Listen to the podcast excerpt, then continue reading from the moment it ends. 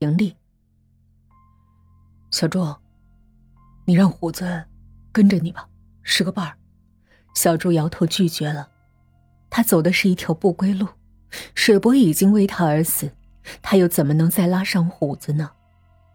不带，就把你的人撤走，专拉走，以后我们再也不认识你了。水叔真的生气了，小朱只好答应，心里却暗暗盘算，绝不能让虎子的手上沾上一滴血。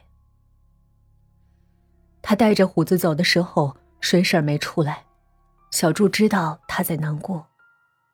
水叔在一旁仔细叮嘱虎子，要听话，别给小柱添麻烦。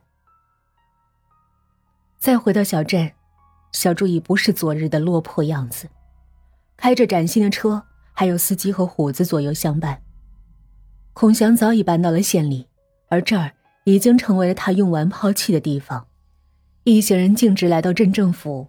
提出要承包胡杨林办个旅游区，镇上本来就十分贫困，这次来了这样的好事儿，自然是满口答应。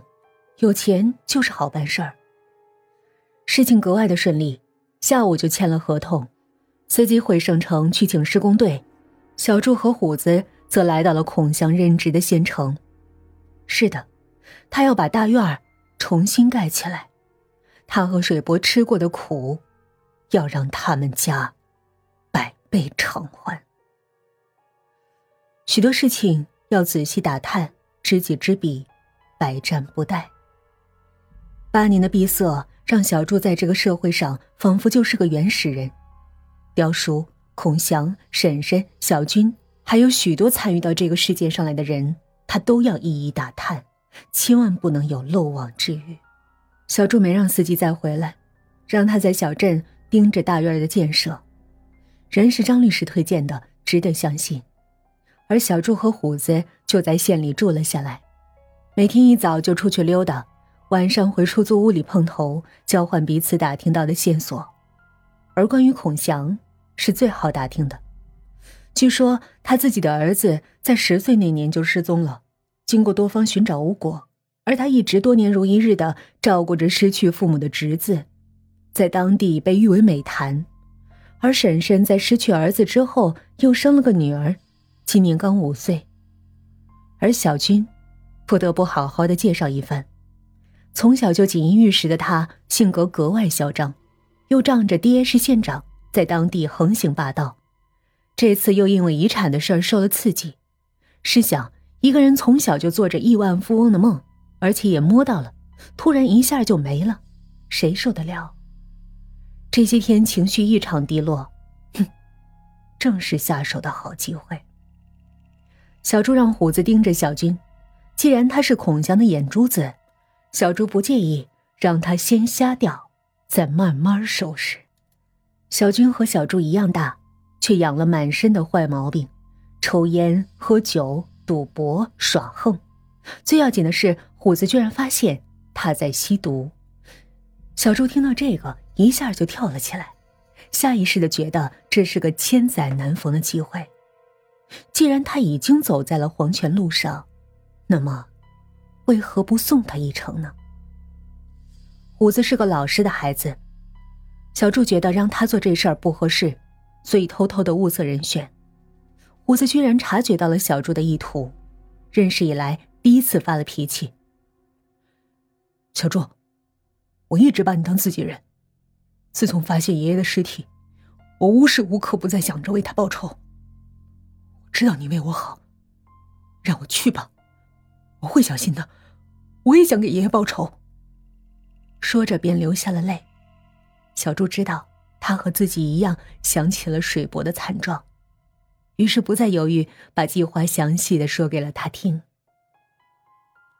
这是个西北的县城，说不上发达，也绝不落后。小军的爹是这里的县太爷，那他就是这里的太子爷，有钱能使鬼推磨。不久，他们就摸清了毒品的门路。小军现在刚开始接触毒品，只用的是摇头丸和冰毒。小朱就让虎子故意接近他，无限量的给他提供冰毒。很快，他就和虎子打成了一片。虎子花钱也大方，很得他的看重。几乎每一天都能接到他的电话。一个月后，小军便不再满足于冰毒带来的刺激了。小朱让司机从省城捎来了一点高纯度海洛因，据说一次就能上瘾，他却不放心，拿了三次的量。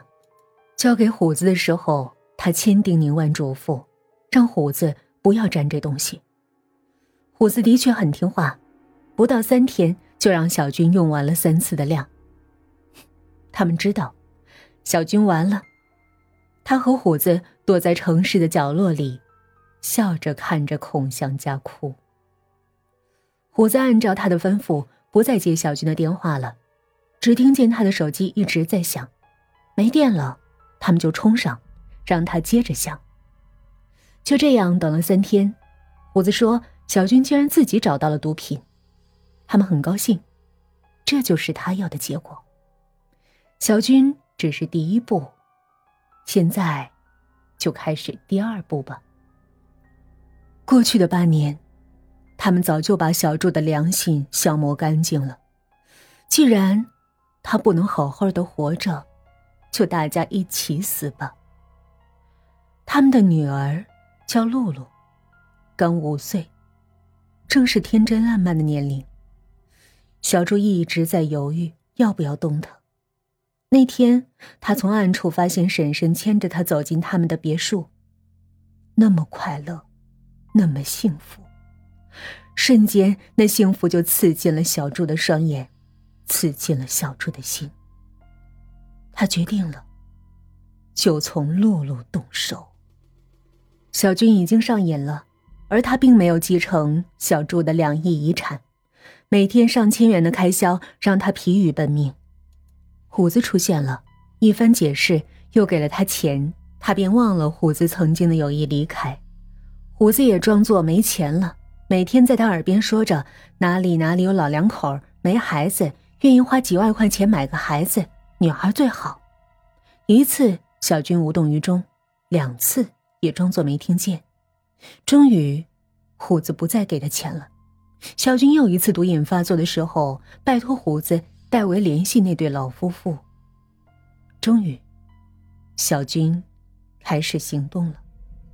他先把露露带了出来，带到城外的立交桥下，交给虎子，并骗露露说去给他买玩具。拿着小柱给的五万块。他快速的离开了。